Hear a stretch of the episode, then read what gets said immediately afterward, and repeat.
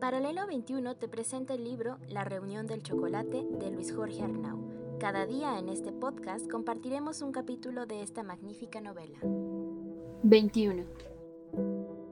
1839. La Dama.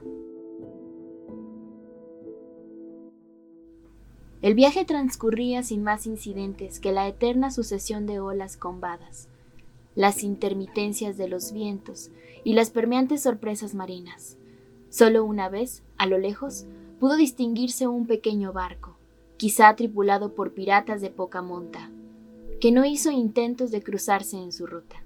Sin embargo, el capitán, precavido, preparó el armamento y mantuvo durante tres días una estrecha vigilancia del punto donde el horizonte se había tragado aquel buque. El resto era una monótona repetición del paisaje anterior, apenas modificado por nubes y algunos delfines que se despistaban jugando con la quilla.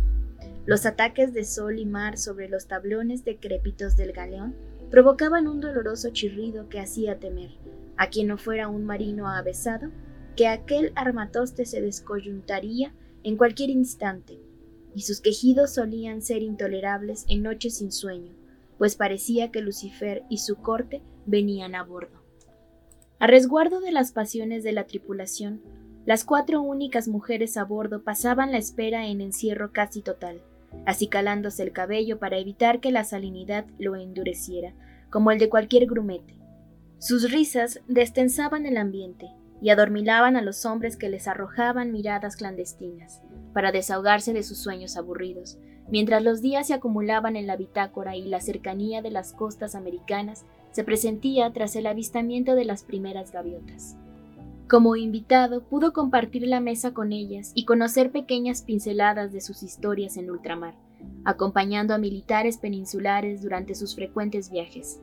Eran damas de espíritu curtido, sólidas, que viajaban por los océanos repartiendo aromas.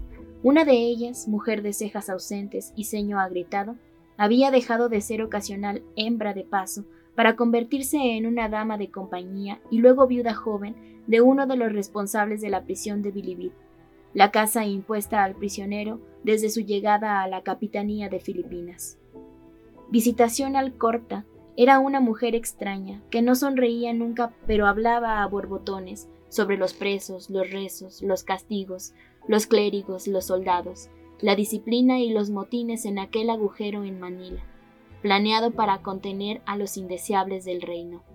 Sus relatos sobre las penas corporales y la inmundicia en los calabozos eran fidedignos y muy precisos, tanto que a aquel antiguo recluso le inquietó el lujo de detalles y la perfecta ubicación de los lugares descritos.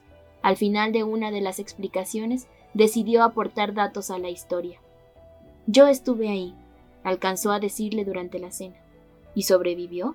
contestó ella, sorprendida por algo que le parecía increíble, tras buscar en su apariencia huellas notorias de aquella confesión. Aquí me tiene, vivo, tras veintisiete horrendos años.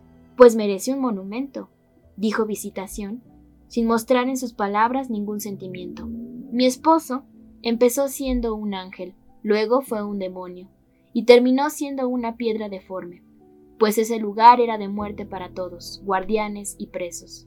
No hablaba con tristeza, más bien destacaba un detalle casi anecdótico sobre el pantano. Nosotros dos ya estuvimos en el infierno.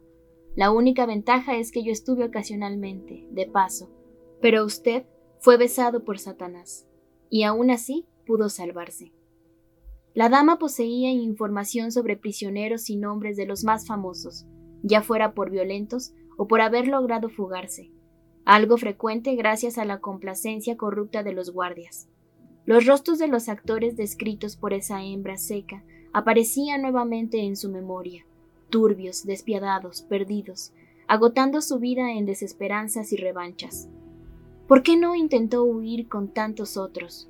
preguntó ella en la segunda cena, o sobornar a alguien. Podría haberse justificado en sus problemas en las piernas, su miedo a las balas y los castigos corporales, o por su falta de voluntad que lo sumió en depresiones inmensas, pero la realidad era otra, muy diferente. Esperaba que llegaran a rescatarme.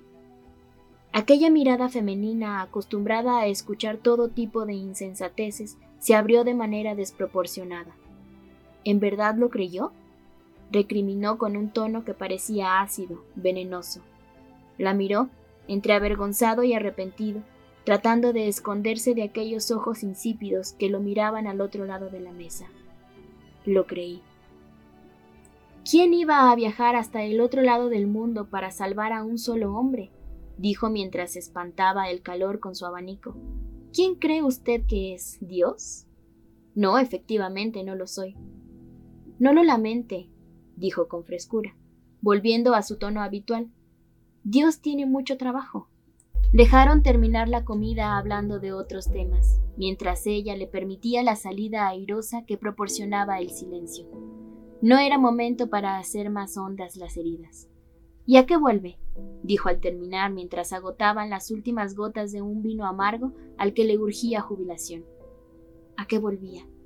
¿Podría lograr unos mendrugos comparando con el banquete diario de las últimas noches de Manila? No lo sé. Espero encontrar esa respuesta a mi llegada.